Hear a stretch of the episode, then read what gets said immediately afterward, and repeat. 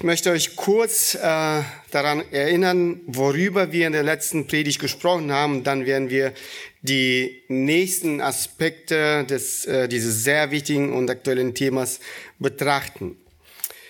Wir begannen mit äh, der Definition des Konflikts. Äh, was sind äh, Konflikte?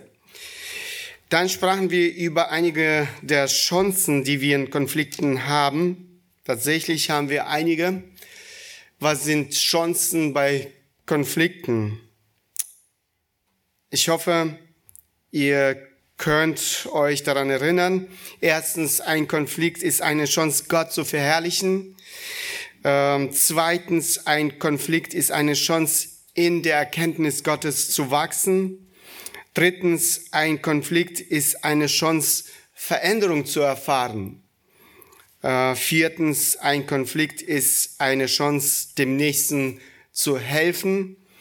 Ähm, es ist eine Chance, anderen zu helfen, sich zu verändern, sich zu korrigieren. Und fünftens, ein Konflikt ist eine Chance, äh, Erfahrung zu sammeln und Weisheit zu erwerben. Schließlich haben wir mit euch über die Ursachen des Konflikts gesprochen. Ähm, was sind die Ursachen von Konflikten? Diejenigen, die die erste Predigt zu diesem Thema noch nicht gehört äh, haben, empfehle ich sehr, sie sich anzuhören.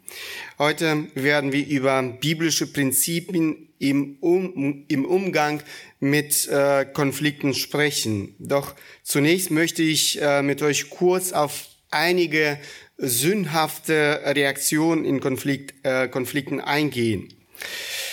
Leider äh, führen falsche Sünd, äh, sündige Reaktionen bei Konflikten zu einer weiteren Verschärfung äh, des Konflikts. Sie zerstören die Beziehung der Menschen weiter und entfernen sie äh, voneinander. Also ähm, sündhafte Reaktionen im Konflikt. Hier kann man zwei grundlegende sündhafte Reaktionen feststellen. Äh, diese sind äh, Rückzug und Angriff. Um die Sache noch deutlicher zu machen, äh, können wir in äh, jedem der beiden Fälle einige andere Typen von falschen Reaktionen ähm, unterschieden werden. Betrachten wir zunächst die erste Gruppe, die ich unter einem allgemeinen Namen zusammengefasst habe, äh, Rückzug, der Rückzug. Der Rückzug bei Konflikten kann sich auf unterschiedliche Weise zeigen. Äh, die erste Reaktionsart äh, Verleugnung von Konflikten. Eine Person leugnet einen Konflikt, wenn ähm, sie so tut, als gäbe es keinen Konflikt, obwohl der Konflikt vorhanden ist. Ähm, sie ignoriert die Realität. Übrigens, es ist, ähm, dies ist sehr typisch für Männer in Ehen. Die Frau weiß nicht mehr, wo sie Hilfe suchen soll. Und der Mann tut so, als sei alles in Ordnung. Der, äh, den Konflikt zu leugnen bedeutet natürlich nicht nur äh, so zu tun, als gäbe es keinen Konflikt, sondern auch nichts zu unternehmen, um den Konflikt zu lösen. Die nächste Reaktionsart ist äh, Flucht im Konflikt. Äh, solche Menschen kann man mit dem Verhalten einer Schildkröte vergleichen, die sich bei Gefahr in ihrem Panzer versteckt. Solche Menschen sind nicht bereit, ihre Konflikte zu lösen, ähm, denn das kostet auch viel Kraft. Äh, es erfordert Mut, es erfordert Arbeit an, am Eigencharakter. Solche Menschen sind nicht bereit, die Risiken und Schwierigkeiten auf sich zu nehmen, die mit der Wiederherstellung äh, von Beziehungen verbunden sind. Anstatt den äh, entstandenen Konflikt zu lösen, zerreißt die Person oft enge äh, Freundschaften, lässt sich von ihrem Ehepartner scheiden, kündigt ihren Job, äh, verlässt die Gemeinde, verlässt den Hauskreis und so weiter. Auch äh, wenn die Betroffenen keine offenen Aggression gegenüber ihrem Nächsten zeigen, bedeutet dies nicht, dass die Person frei von äh, Feindseligkeit ist und die Probleme in der Beziehung wirklich gelöst hat. Solche Menschen rechtfertigen sich oft mit der Aussage, die Zeit wird alles heilen. Dies ist aber eine Lüge. Die Zeit heilt nichts. Stellt euch vor, ein Mensch hat äh, eine äh, eiternde Wunde am Körper und er sagt, äh, es ist nicht schlimm, es ist nicht schlimm, die Zeit wird schon heilen. Nein, das wird es nicht. Das ist ein Unsinn. Die Zeit wird nichts heilen, es wird nur noch schlimmer werden. Leider geschieht das gleich in menschlichen Beziehungen. Wenn Menschen ihre Beziehungsprobleme nicht lösen, wenn sie einander nicht vom Herzen vergeben, wenn sie nicht daran arbeiten, die zerstörte Beziehung wieder herzustellen. Die Dinge werden nur noch schlimmer werden.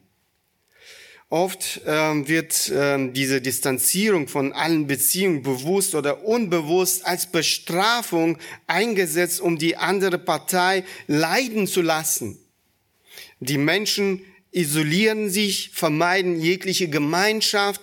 Ähm, die Flucht ist keine Lösung für das Problem. Das verschärft nur den Konflikt und führt zu weiteren zerstörerischen Folgen.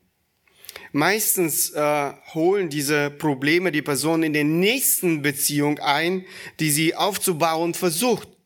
In der nächsten Ehe, beim nächsten Job, in der nächsten Gemeinde, im Leben mancher, mancher, mancher Menschen kann man sogar ein Verhaltensmuster erkennen, das sich immer wieder wiederholt, egal wo sie hingehen. Die dritte Art der Reaktion in dieser Gruppe ist Selbstmord. Selbstmord ist äh, eine weitere sündhafte Art der Konfliktbewältigung. Ein Mensch beendet sein Leben, weil er seine Probleme nicht lösen will. Eine Person benutzt ihren Tod, um die Person, die sie verletzt hat, zu bestrafen. Sie müssen leiden für das, was sie mir angetan haben. Jemand sagte, für den Hass kann man wie für die Liebe alles aufopfern. Ja, es ist sicherlich schwer vorzustellen, dass ein gläubiger Mensch in seinem Leben so weit gehen kann. Es gibt jedoch äh, noch eine andere Form des Selbstmordes, äh, die leider auch für oder bei gläubigen Menschen zu finden ist. Das ist Selbstmitleid. Selbstmitleid ist eine Art moralischer Selbstmord. Ein Mensch lässt zu, dass sein äh, Selbstmitleid ihn von innen heraus zerstört. Es ist ein Mensch äh, mit einer ausgeprägten Opfermentalität, äh, da er seine Probleme nicht lösen will und dem Täter nicht vergeben will, wird er verbittert und depressiv. Oft ist dies ein Versuch, die Aufmerksamkeit Aufmerksamkeit anderer Menschen auf sich zu ziehen, ein Versuch, Mitgefühl bei den Menschen um sich herum zu finden. Es ist auch ein, äh, auch typisch für solche Menschen, dass sie die Gemeinschaft meiden und auf diese Weise ihren Gegner bestrafen wollen. Im Leben eines solchen Menschen ist alles schlecht, alle sind schlecht, ähm, die ganze Welt ist gegen ihn. Ähm, Niemand kann ihn äh, verstehen. Jede Kleinigkeit, ein Blick, ein Wort äh, im Leben eines solchen Menschen wird zur Tragödie. Äh, die Person ist blind und bemerkt nicht ihr großes Problem. Hinter dem Selbstmitleid verbirgt sich immer der Stolz. Jerry Bridges schreibt in äh, einem seiner Bücher, Kummer, Groll und Selbstmitleid wachsen in unserem Herzen und zerfressen unser geistliches Leben wie äh, ein sich langsam ausbreitende ausbreitender Krebs. Ähm, all diese sündigen innere Gefühle haben eines gemeinsam. Sie konzentrieren den Menschen auf sich selbst. Sie erheben Enttäuschungen, unsere verletzten Stolz oder geplatzte Träume auf den Thron unseres Herzens, wo sie für uns zu Götzen werden. Wir haben also mit euch über einige der sündhaften Reaktionen gesprochen, die den Rückzug darstellen. Die nächste Gruppe von sündhaften Reaktionen lässt sich mit einem allgemeinen Namen zusammenfassen, der Angriff. der Angriff. Ähm, es ist genau das Gegenteil von dem, worüber wir gesprochen haben. Es bezieht sich auf Menschen, die ihren Gegner, ihren Beleidiger äh, vernichten wollen. Sie legen keinen Wert auf eine gute Beziehung. Sie denken nur daran, ihren eigenen Willen durchzusetzen, äh, den Schuldigen zu bestrafen und Rache zu nehmen. Auch hier gibt es verschiedene Arten die erste Art Aggression im Konflikt. In diesem Fall werden andere Methoden eingesetzt. Menschen werden unter Druck, gesetzt, äh, eingeschüchtert, bedroht, verbal angegriffen, beleidigt, manipuliert, erpresst. Es wird verleumdet. Äh, manche gehen noch weiter und verklagen ihren Gegner. So, es geht um Gerichtsverfahren. Ja, das ist äh, in der Tat eine andere Art, Konflikte zu lösen. Obwohl viele Konflikte ohne einen Rechtsstreit hätten gelöst werden können, ist dies heute oft der Weg, den äh, die Menschen gehen. Ein Rechtsstreit führt jedoch in den meisten Fällen nicht zum Frieden zwischen den Menschen und kann keine vollkommene gerechte Lösung bieten. Er trägt dazu bei, die Interessen der beiden Parteien in gewisser Weise zu regeln, aber nicht viel mehr. In den meisten Fällen verschärft sich die Anfeindung im Laufe der Gerichtsverfahren immer äh, weiter. Ich könnte jetzt eine Reihe von Beispielen nennen, in denen sich Menschen gegenseitig verklagt haben. Ähm, leider wurden sie nicht zu Freunden, sondern zu Feinden. In dem Haus, in dem wir wohnen, äh, hatten zwei Familien, die nebeneinander wohnten, einen Streit. Leider wollte niemand in dem Konflikt nachgeben. Die Angelegenheit ging vor Gericht. Das Gerichtsverfahren hat das größte Problem im Leben dieser Menschen nicht gelöst. Das Problem der Feindschaft. Bis heute hassen sie sich gegenseitig. Wenn es um Streitigkeiten, Konflikte zwischen Gläubigen geht, verbittet uns die Bibel ausdrücklich, ähm, uns an die staatliche Gerichte zu wenden. Es liegt in unserer Verantwortung, alle unsere Streitigkeiten innerhalb der Gemeinde zu klären. So lesen wir im ersten Korintherbrief, Kapitel 6, wie kann jemand von euch, der eine Beschwerde gegen einen anderen hat, sich bei den Ungerechten richten lassen, anstatt bei den Heiligen. Wisst ihr nicht, dass die, Heilige, die äh, Heiligen die Welt richten werden, wenn nun durch euch die Welt gerichtet werden soll? Seid ihr dann unwürdig, über die ähm, allergeringsten Dinge zu entscheiden? Wisst ihr nicht, dass wir Engel richten werden? Wie viel mehr die Angelegenheiten dieses Lebens? Wenn ihr nun über Angelegenheiten dieses Lebens Entscheidungen zu treffen habt, so setzt ihr äh, solche zu Richtern ein, die bei der Gemeinde nicht gelten. Zu ähm, also die äh, Akku ist gleich leer. Akkus sind gleich leer. Ich hoffe, dass wir trotzdem weitermachen können. Ähm, zu ähm, Beschämung sage ich euch, demnach ist also nicht ein einziger, ein einziger Weiser unter euch, der ein unparteiisches Urteil fehlen könnte für seinen Bruder sondern ein Bruder führt Rechtsstreit mit dem anderen und das vor Ungläubigen. Es ist ja überhaupt schon ein Schaden unter euch, dass ihr Prozesse miteinander führt. Warum lasst ihr euch nicht lieber Unrecht tun? Warum lasst ihr euch nicht lieber übervorteilen? Stattdessen übt ihr Unrecht und übervorteilt und dieses gegenüber Brüdern. Somit ist eine rechtliche Konfrontation, ähm, Konfrontation in der Beziehung von Gläubigen laut der Bibel nicht zulässig. Paulus will damit sagen, dass es undenkbar ist, dass der Gerechte bei dem Ungerechten Gerechtigkeit sucht. Außerdem ist es entwürdigend. Äh, es befleckt die ganze Gemeinde. Es beraubt die Gemeinde ihres guten Zeugnisses in dieser Welt und behindert die Verkündigung des Evangeliums. Es befleckt den Namen unseres Gottes und Erlösers. Paulus sagt, es ist lieber im äh, Unrecht zu bleiben. Es ist lieber übervorteilt zu werden, aber es nicht im Leben der Gemeinde, im Leben der gläubigen Menschen es zuzulassen. Das soll äh, wiederum nicht heißen, dass Gläubige nicht äh, vor Gericht gehen können, wenn es keine andere Möglichkeit gibt, einen Konflikt, einen Konflikt, einen Konflikt in ihrer Beziehung zu Nichtgläubigen zu lösen.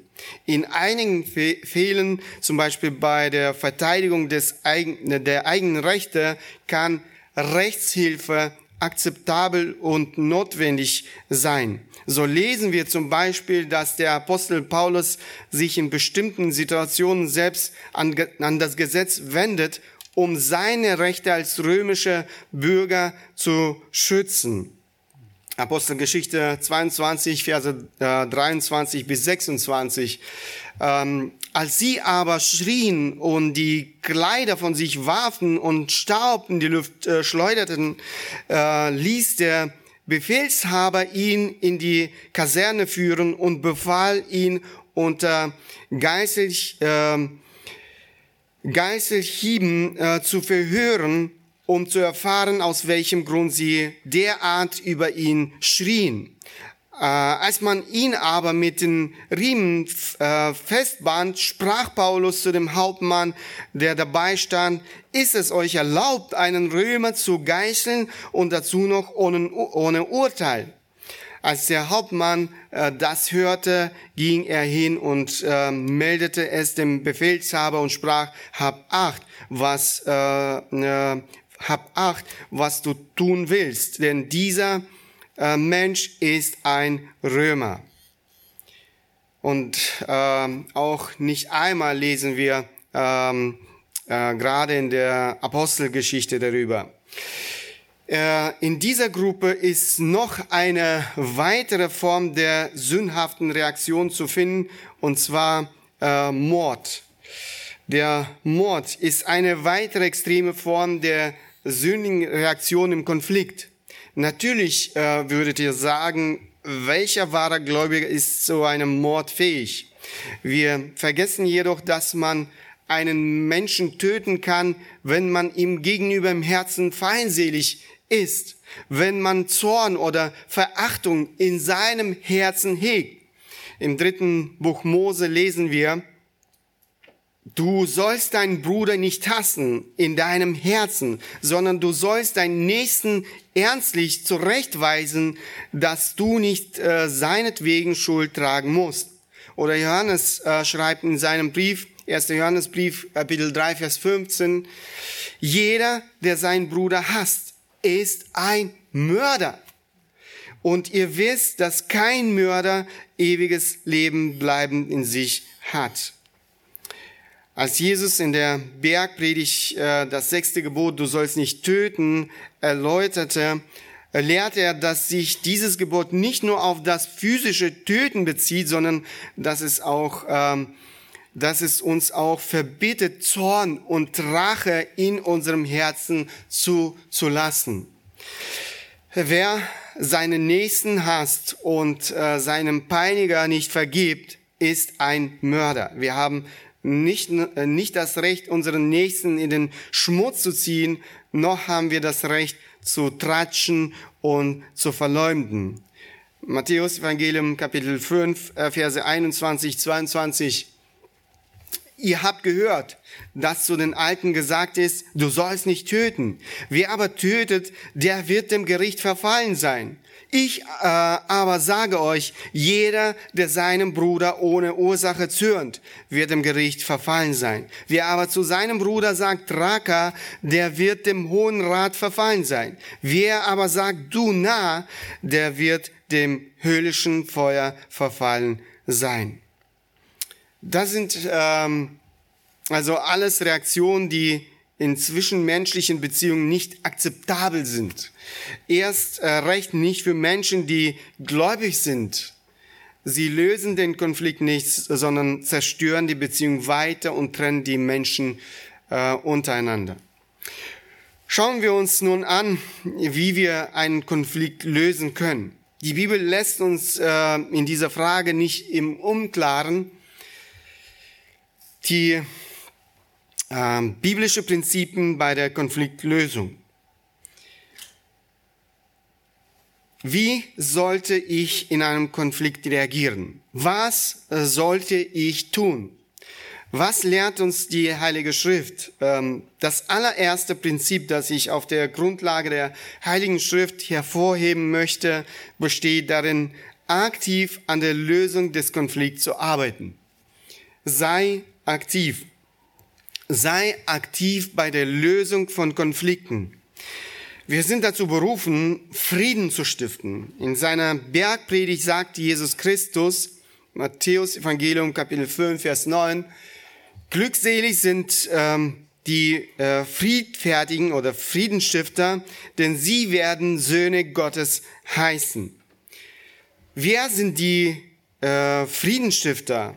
Diejenigen, die alles tun, um Frieden zu stiften.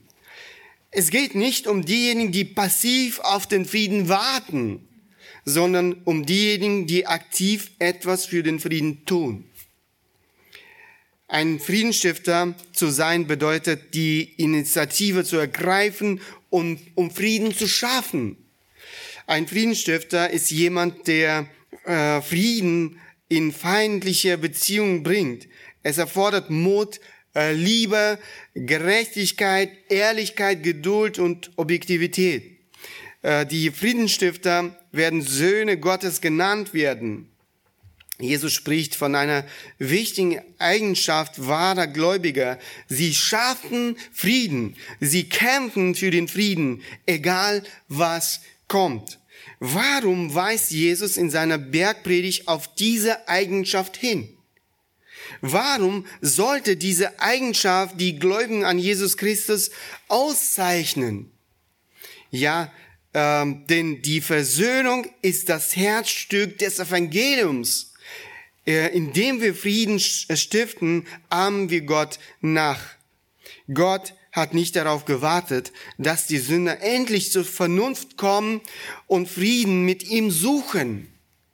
Gott hat die Dinge nicht einfach so laufen lassen. Nein, Gott ergreift die Initiative und tut alles, was nötig ist, um denen, die sich von ihm abgewandt haben, denen, die in einer feindlichen Beziehung zu ihm stehen, den Frieden wieder herzustellen. Paulus schreibt in äh, Römerbrief Kapitel 5 Vers 8, Gott aber beweist seine Liebe zu uns dadurch, dass Christus für uns gestorben ist, als wir noch Sünder waren. Gott wartete nicht passiv auf die Lösung des Konflikts, sondern ähm, tat aktiv alles, um die durch die Sünde zerstörte Beziehung wieder herzustellen. Der Preis, der gezahlt wurde, um die zerbrochene Beziehung zu dem Sünder wiederherzustellen, war unvorstellbar hoch.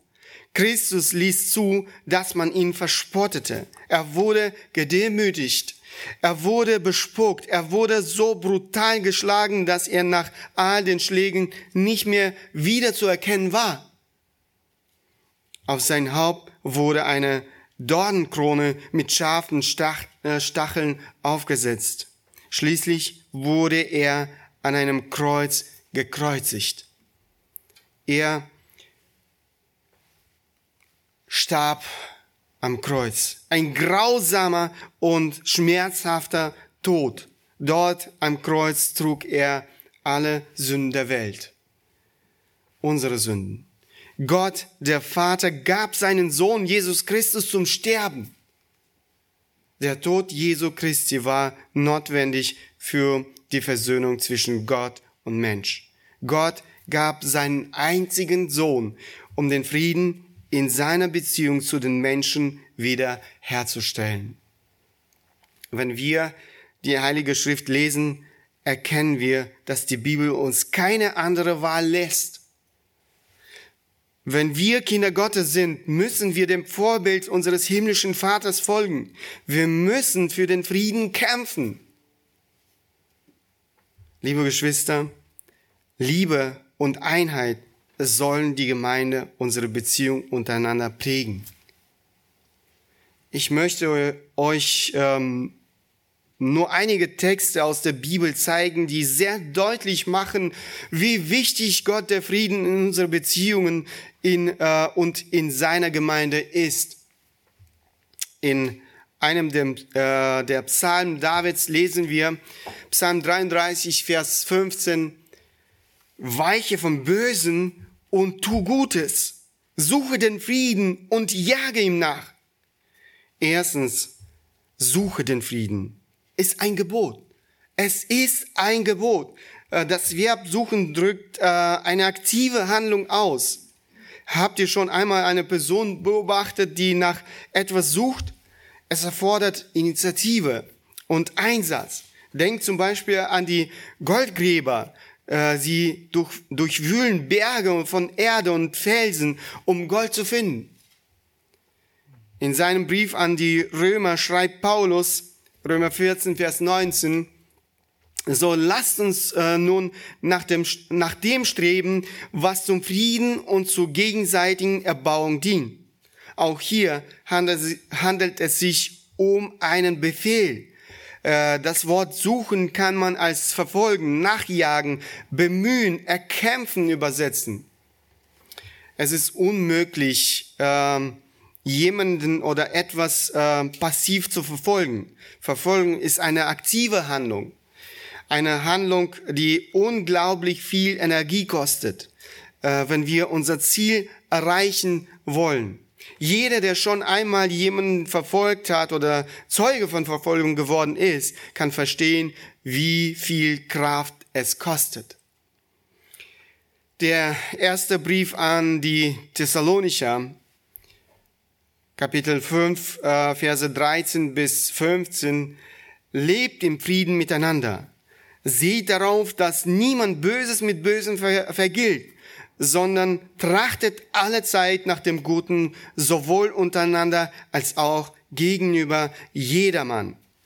Dies ist auch ein eindeutiger Befehl.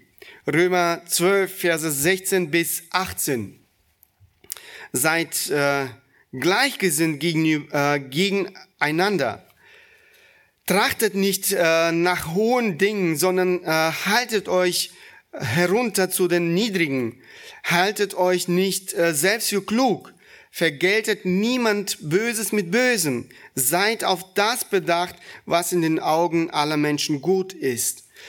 Ähm, ist es möglich, so viel an euch liegt, so haltet mit allen Menschen Frieden. Hier erweitert Paulus die Grenzen und sagt, seid mit allen in Frieden. 1. Korinther äh, Kapitel 1, Vers 10. Ich ermahne euch aber, ihr Brüder, Kraft des Namens unseres Herrn Jesus Christus, dass ihr alle einmütig seid in eurem Reden und keine Spaltung unter euch zulasst, sondern vollkommen zusammengefügt seid in derselben Gesinnung und in derselben Überzeugung. Spaltungen jeglicher Art sind Gott nicht wohlgefällig. Gott will Einheit in unserem Leben, ähm, seid in derselben Gesinnung und in derselben Überzeugung. Ein weiterer Abschnitt aus dem Kolosserbrief, äh, Kapitel 3, Verse 14, 15. Über dies alles aber zieht die Liebe an, die das Band der Vollkommenheit ist. Und der Friede Gottes regiere in euren Herzen. Zu diesem seid ihr, zu diesem seid ihr ja auch berufen in eurem, in einem Leib und seid dankbar. Da, wo Gottes Friede in unseren Herzen herrscht, wird auch in unseren Beziehungen zueinander Friede herrschen. Davon spricht Paulus hier. Je näher wir Gott sind, desto näher werden wir einander sein. Je weiter wir uns von Gott entfernen, desto weiter werden wir uns voneinander entfernen. Im Römerbrief lesen wir das Gebet des Paulus, Römer 15, Verse 5 bis 7. Der Gott des Ausharrens äh, und des Trostes aber gebe euch untereinander eines Sinnes zu sein, Christus Jesus gemäß, damit ihr einmütig mit einem Mund den Gott und Vater unseres Herrn Jesus Christus lobt. Darum nehmt einander an, gleich wie auch Christus uns angenommen hat, zur Ehre Gottes. Paulus betet. Paulus betet für die Einmütigkeit, die Christus lehrte.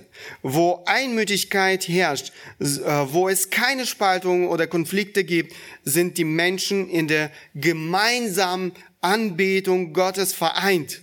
Und er sagt, damit ihr einmütig mit einem Mund den Gott und Vater unseres Herrn Jesus Christus lobt.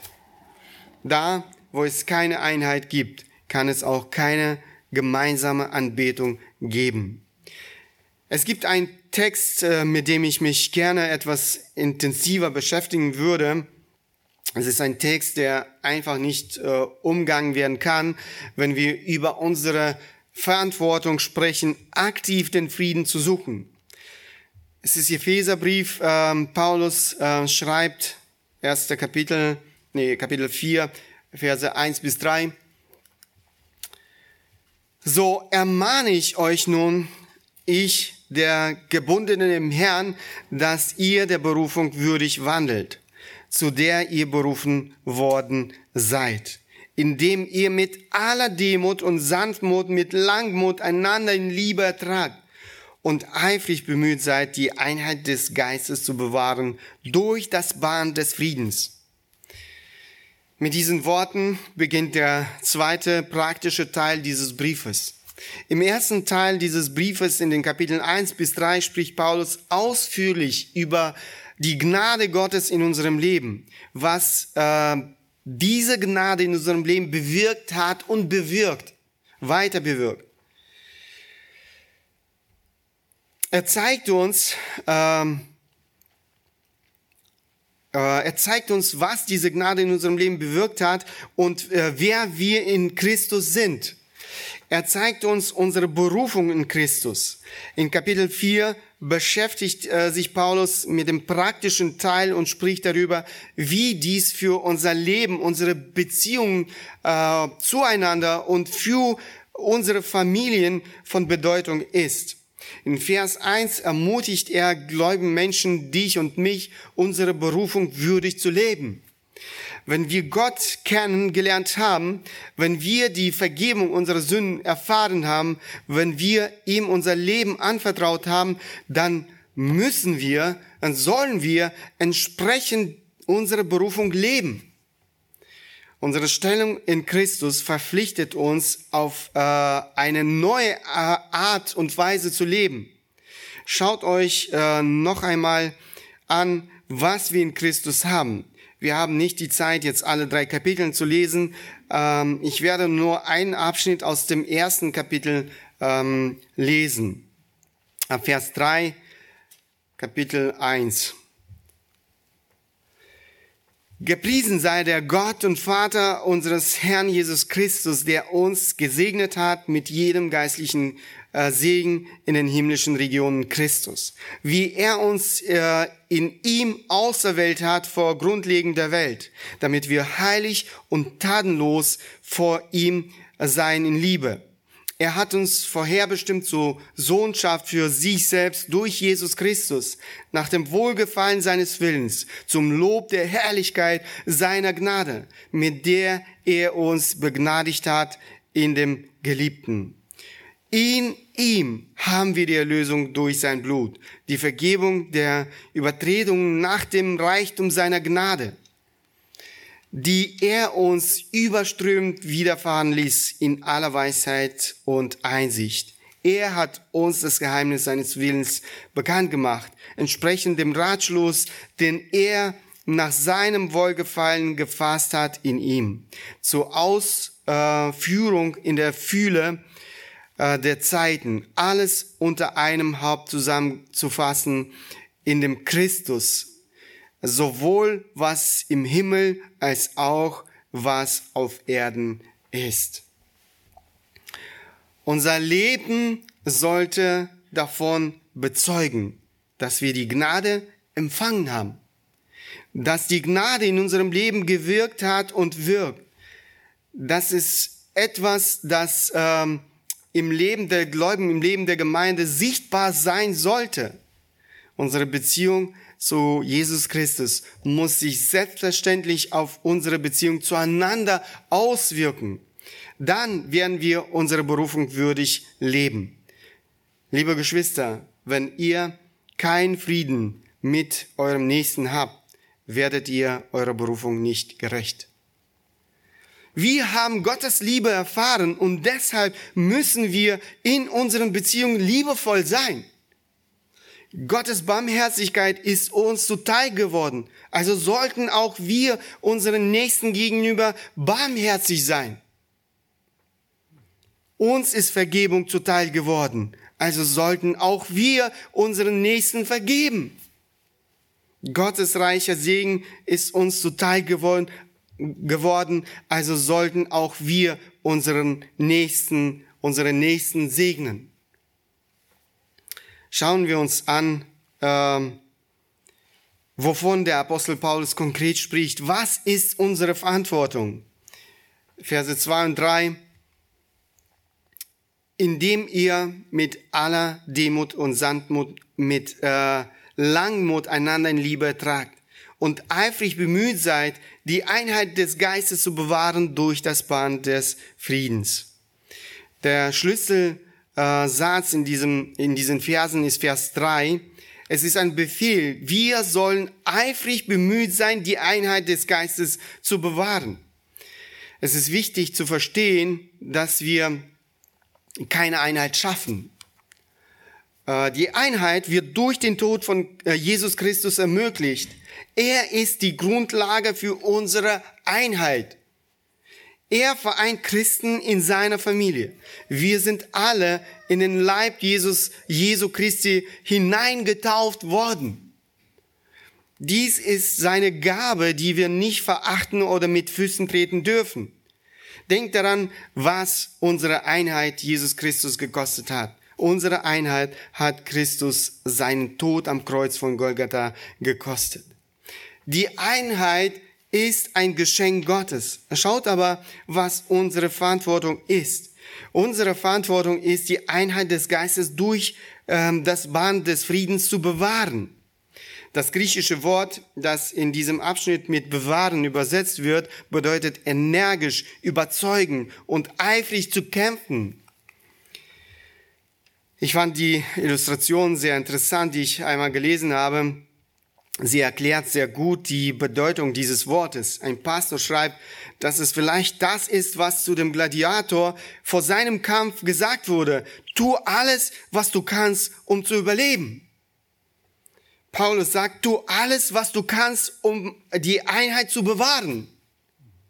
Dieses Wort äh, unterstreicht die Dringlichkeit und Wichtigkeit dessen, was getan werden muss. Wenn der Frieden gestört ist, tu alles, tu alles, was nötig ist, um den Frieden wiederherzustellen, der durch den Konflikt gestört wurde. Tu es immer, koste es, was es wolle. Tu es mit aller Kraft, arbeite daran bis zur Erschöpfung. Im selben Kapitel äh, finden wir auch die Antwort auf die Frage, wie wir die Einheit bewahren können, was wir tun müssen, um die Einheit zu bewahren. Das erste ist das, was äh, im unmittelbaren Zusammenhang mit dem Gebot in Vers äh, 2 steht, über das wir hier sprechen. Dort nennt Paulus die wichtigsten Eigenschaften oder die, wichtig, die wichtigen Eigenschaften eines Gott äh, gefälligen Charakters, die unser Leben kennzeichnen sollten. In den nächsten ähm, Versen vier bis sechs lenkt er unsere Aufmerksamkeit auf das Fundament unserer Einheit an äh, welches wir uns erinnern und nachdenken müssen. In den Versen äh, 7 bis 16 ruft schließlich Paulus auf, äh, uns auf, Gottes Plan für die Einheit zu folgen. Ich möchte heute kurz auf diese wichtigen Eigenschaften des christlichen Charakters eingehen, die wir haben sollen. Das sind die Dinge, die unglaublich wichtig sind, um die Einheit zu bewahren, die uns gegeben wurde. Dies sind die Dinge, die uns helfen werden, unsere Beziehung von Konflikten äh, zu bewahren. Die erste Eigenschaft ist Demut. So lesen wir äh, gleich im Vers 2, äh, indem ihr mit aller Demut. Es ist nicht überraschend, dass Paulus genau mit dieser Eigenschaft beginnt. Wir haben bereits in der ersten Predigt gesagt, dass Selbstliebe, Egoismus und Stolz die Hauptursache für alle Konflikte sind. Das ist das Gegenteil von Demut. Der Demütige ist derjenige, der einen demütigen Geist hat. Wer von sich selbst demütig denkt, er denkt von sich selbst richtig, gemäß dem, was Gott in seinem Wort lehrt. In seinem Brief an die Philippa schreibt Paulus, Kapitel 2, Vers 3, äh, tut nichts aus Selbstsucht oder nicht in Ehrgeiz, sondern in Demut achte einer den anderen höher als sich selbst. Demut äh, hat eine dienende Haltung. Sie achtet den anderen höher als sich selbst. Diese Haltung denkt in erster Linie an den Nächsten, an sein Wohl, nicht an sich selbst, an sein eigenes Wohl. Ein Pastor schreibt, äh, seid achtsam und bewahrt einen demütigen Geist, der nicht zu viel von sich, äh, von sich hält. Denn Demut zeigt Geduld und äh, übertreibt nicht mit Verletzungen und Beleidigungen. Ein stolzer Mensch betrachtet Dinge, die ihm gegenüber gesagt oder getan werden, als abscheulich oder unerträglich. Jemand, der nicht viel von sich hält, sieht Dinge, die gegen ihn getan oder gesagt wurden, als unbedeutend an. Wer sich selbst erhöht, sieht alle Wunden, die ihm zugefügt werden, vergrößert. Hochmut ist eine unerträgliche Sünde. Die zweite Eigenschaft, die wir brauchen, um Einheit äh, und Frieden zu bewahren, ist Sanftmut. Auch hier, indem ihr mit aller Demut und Sanftmut äh, und so weiter, auch hier finden wir diese Eigenschaft. Sanftmut ist die Fähigkeit, die eigene Kraft zu beherrschen, sie richtig einzusetzen, um dem Nächsten nicht zu schaden. Ein sanftmütiger Mensch reagiert nicht mit Bösem auf Böses. Er wird nicht verbittert, wenn er verletzt, beleidigt oder gedemütigt wird. Jesus zeigte seine Sanftmut, als er für unsere Sünden am Kreuz litt. Er hatte die Macht, Legionen von Engeln zur Hilfe zu rufen. Er hatte die Macht, diese Menschen, die ihn gnadenlos verhünden, ähm, auszulöschen. Aber was tut er? Er betet für diese Menschen. Vater, vergib ihnen, denn sie wissen nicht, was sie tun. Das ist wahre Sandmut. Er kontrollierte seine Macht. Er zeigte Liebe für seinen Nächsten. In seinem Brief an Titus schreibt Paulus, Titus 3, Verse 1 bis 2, erinnere sie, dass sie sich den Regieren und Obrigkeiten unterordnen und gehorsam sind, zu jedem guten Werk bereit, dass sie niemand verlässt, äh, verlästern, nicht streitsüchtig sind, sondern gütig, indem sie allen Menschen gegenüber aller Sanftmut erweisen. Außerdem brauchen wir Langmut, um Einigkeit und Frieden zu bewahren. Auch Vers 2 lesen wir weiter, mit Langmut einander Liebe tragt. Es ist nicht nur einfach Geduld, es ist eine Langmut. Äh, Langmut ist die Fähigkeit, sich nicht aufzuregen, sich nicht zu ärgern, nicht zornig zu werden. Ein langmütiger Mensch ist kein Freund des Zornes. Er lässt in seinen Beziehungen keinen Raum für Zorn. Der Langmütige stellt das Wohl seines Nächstes über sein eigenes Wohl. Ein ungeduldiger Mensch wird jede Beziehung ruinieren. Der ungeduldige Mensch ist nicht in der Lage, seinem Nächsten zuzuhören. Der ungeduldige Mensch ist äh, unfreundlich und reizbar zu äh, seinem Nächsten. Das zeigt sich in seinen, seinen harten und unfreundlichen Worten. Man sieht es in seiner Mimik, seinen Gesten, seinen äh, Gesichtsausdruck. Ähm, die letzte Eigenschaft, die wir brauchen, um Einheit und Frieden zu bewahren, ist, ähm, lesen wir hier weiter in dem Text, mit Langmut einander in Liebe ertragen. Mit Langmut einander in Liebe ertragen bedeutet, in Liebe Geduld mit einem anderen zu haben, mit dem man nicht unbedingt einer Meinung ist. Es bedeutet, in der Liebe zu einem anderen Menschen geduldig zu sein, auch wenn er Schwächen in seinem Charakter hat, die wir nur schwer ertragen können. Das bedeutet nicht unbedingt, dass es sich um eine eindeutige Sünde handelt. Vielleicht redet die Person viel oder ist sehr langsam, ihre Sprache ist sehr unlogisch, sie redet und man, man kann nichts verstehen. Ähm, es könnte die äh, geistliche Unreife der anderen Person sein. Ich möchte euch ein Beispiel geben, äh, was es bedeutet, einander in Liebe zu ertragen. Überlegt euch, wie nachsichtig wir mit unseren kleinen Kindern sind. Wir bitten das Kind, den Müll ähm, vom Boden aufzusammeln. Stattdessen verteilt es, äh, verteilt es den Dreck auf den Boden noch mehr, obwohl es sich so sehr bemüht. Was tun wir? Danke, du bist ein braver Junge. Wir ertragen das Kind langmütig in Liebe. Wir gehen nicht im Zorn auf unser Kind los. Wir wissen, dass es Zeit braucht, bis das Kind eine gewisse Reife erlangt und dass es noch viel zu lernen hat. Ich ähm, erlebe jedoch oft, dass Menschen keine Nachsicht miteinander haben und dadurch Beziehungen kaputt machen. All diese Eigenschaften sehr, sind sehr wichtig für Einheit und Frieden. All diese Eigenschaften bilden eine Art geistliche Immunität die uns hilft, auf Feindseligkeit in Konflikten richtig zu reagieren. Liebe Geschwister, wir haben keine andere Wahl. Es liegt in unserer Verantwortung, für den Frieden zu kämpfen. Ob ich an einem Konflikt schuldig bin oder nicht. Im Matthäus Evangelium lesen wir die Worte Jesu Christi, die uns auffordern zu handeln, wenn, äh, wenn uns Unrecht geschehen ist, wenn jemand gegen uns gesündigt hat.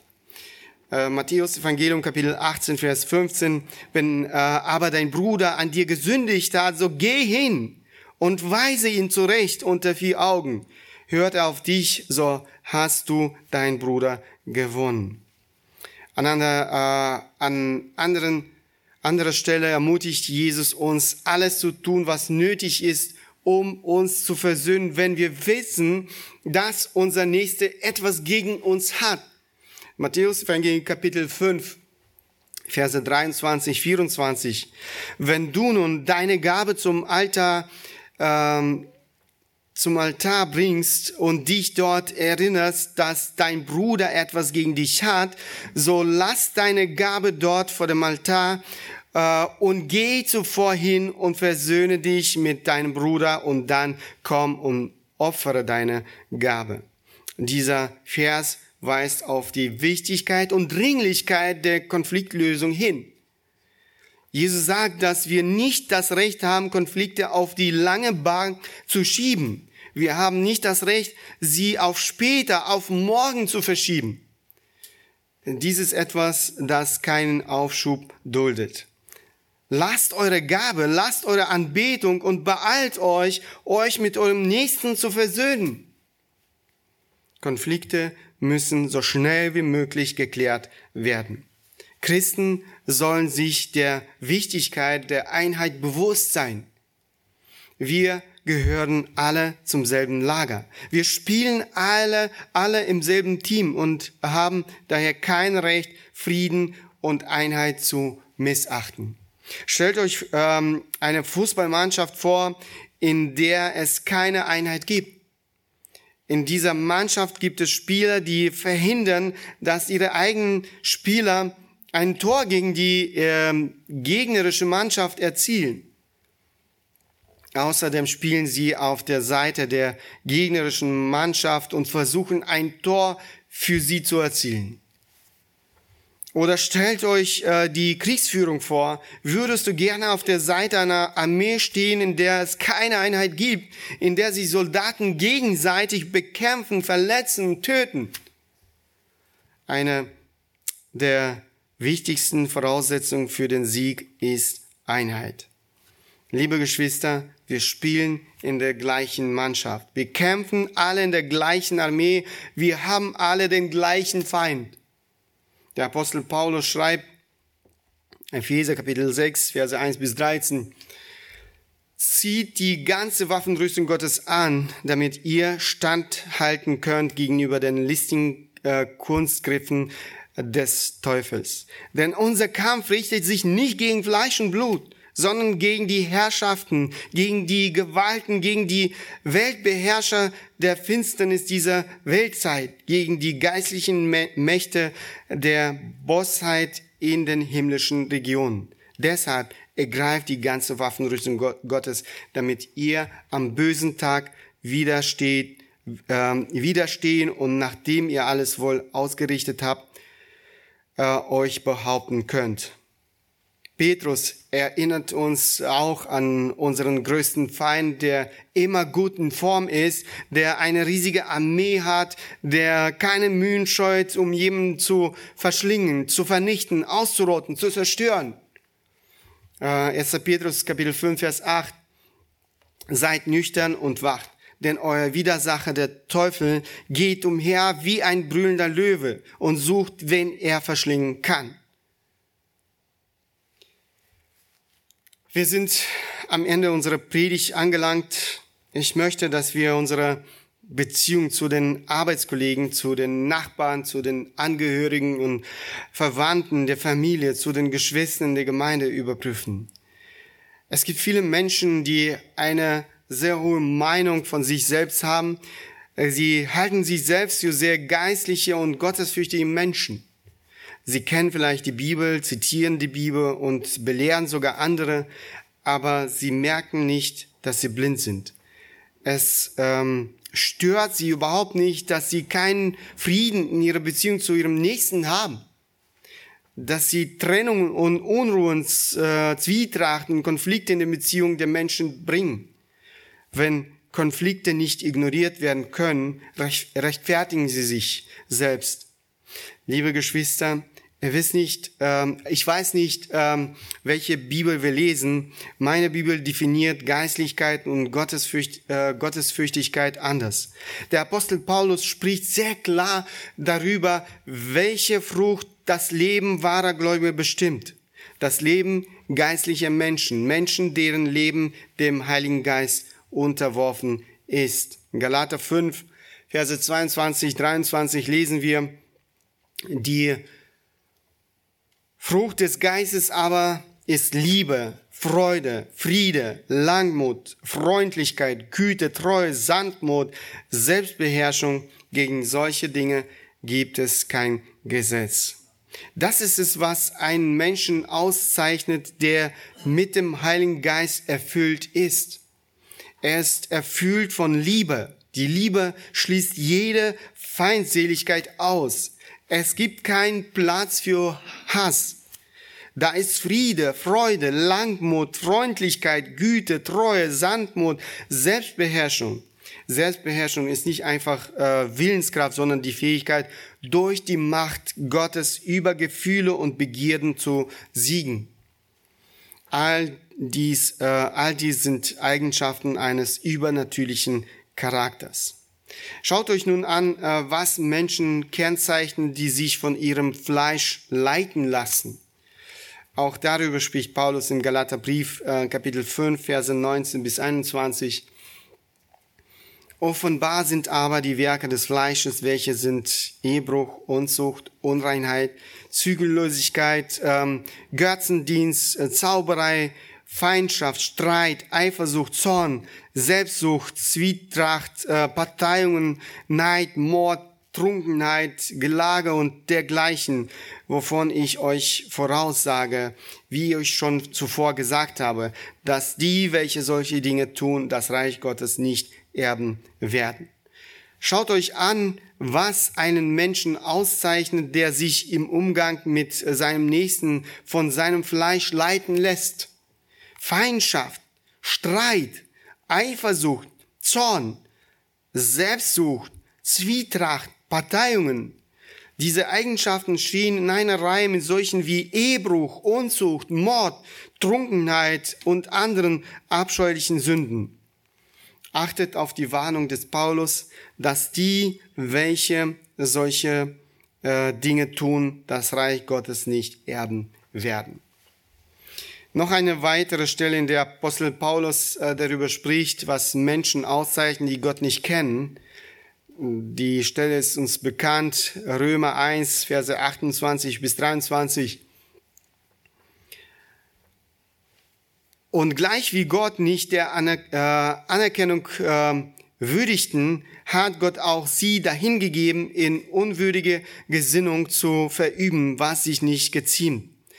Als solche, die voll sind von aller Ungerechtigkeit, Unzucht, äh, Schlechtigkeit, Habsucht, Bossheit, voll Neid, Mordlust, Streit, Betrug und Tücke und solche, die äh, Gerüchte vertreiben, verbreiten, Entschuldigung, äh, Verleumder, Gottes äh, Verächter, äh, freche, übermütige, Prahler, erfinderisch im Bösen, den Eltern ungehorsam, unverständig, äh, treulos, lieblos, unversöhnlich, unbarmherzig, obwohl sie das gerechte Urteil Gottes erkennen, dass äh, dies ähm, des Todes würdig sind, welche so etwas verüben, tun sie diese Dinge nicht nur selbst, sondern haben auch Gefallen an denen, die sie äh, verüben. Wiederum geht es um Menschen, die ein schreckliches Gericht erwartet. Ähm, Kapitel 1, Vers 18 sagt darüber Paulus, den, denn es wird geoffenbart Gottes äh, Zorn vom Himmel her über alle Gottlosigkeit und Ungerechtigkeit der Menschen, welche die Wahrheit durch Ungerechtigkeit aufhalten. Liebe Geschwister, äh, was kennzeichnet heute euer Leben und eure Beziehung zum Nächsten? Wenn ihr euer Leben Gott anvertraut habt, dann sollte es auch durch die Frucht des Heiligen Geistes geprägt sein. Wahre Geistlichkeit wird sich immer in unseren Beziehungen zueinander zeigen. Wahre Liebe zu Gott wird sich immer in bedingungsloser, aufopfernder Liebe zu unserem Nächsten zeigen. Die Bibel lässt uns keine Wahl. Wir sind berufen, Friedenstifter zu sein. Das ist es, was äh, das Leben eines jeden wahren Gläubigen kennzeichnen sollte. Wir können, ähm, wie können wir Friedenstifter sein und den Menschen, die Gott nicht kennen, Frieden bringen, wenn dieser Frieden in unseren Beziehungen zueinander nicht vorhanden ist? Wir haben kein Recht, das zu tun. Es ist unsere Verantwortung, für den Frieden zu kämpfen. Es ist unsere Verantwortung, alles zu tun, was möglich und unmöglich ist, um den gestörten Frieden in den Beziehungen wiederherzustellen. Es ist unsere Verantwortung, einander zu lieben, wie Christus uns geliebt hat. Das verherrlicht Gott. Das ist es, was unser Zeugnis in dieser Welt so unglaublich hell macht. Lieber Geschwister, ich möchte uns ermutigen, das Wort Gottes nicht zu vernachlässigen. Wenn Gott dich überführt, ähm, versuche nicht, dich zu rechtfertigen. Bekenne deine Sünden vor Gott und tu, was äh, du kannst, um deine gestörte Beziehung zu deinem Nächsten wiederherzustellen.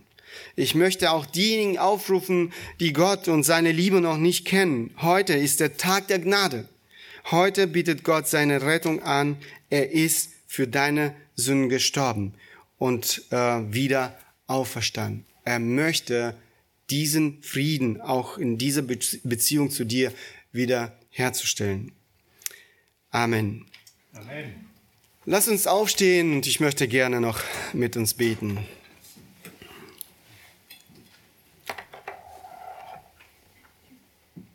Herr, ich danke dir nochmal für dein Wort, dass dein Wort so klar und deutlich ist. Danke dir, dass du auch heute zu uns gesprochen hast. Herr, danke dir für das, was du für uns Menschen getan hast. Du bist auf diese Erde gekommen, um uns Frieden zu schenken. Herr, danke dir, dass wir heute diesen Frieden, diese Beziehung zu dir haben. Und ich möchte dich bitten für uns, deine Kinder, dass du uns hilfst, auch diesen Frieden untereinander zu haben. Und wenn dieser Frieden gestört wurde, hilft du uns, ähm, wirklich alles zu tun, um, um das äh, wieder in Ordnung zu bringen. Herr, ich möchte dich bitten, dass wir wirklich ähm, Geduld miteinander haben, dass wir ähm, einander lieben, so wie du es in deinem Wort gelehrt hast, so wie du uns geliebt hast, Herr. Ich möchte dich bitten, Vater, dass du uns hilfst, demütig einander zu dienen, dass wir sanftmütig sind, Herr, Schenk du deine Gnade. Herr, wir wissen, dass wir ohne dich, ohne deine Kraft es niemals schaffen können. Wir bitten dich, Herr, dass du uns segnest, dass du deine Gnade schenkst und dass wir Einheit haben und dass wir noch durch diese Einheit und Liebe unter, unter uns ein großes Zeugnis für diese Welt sind. Wir bitten dich in Jesu Name. Amen.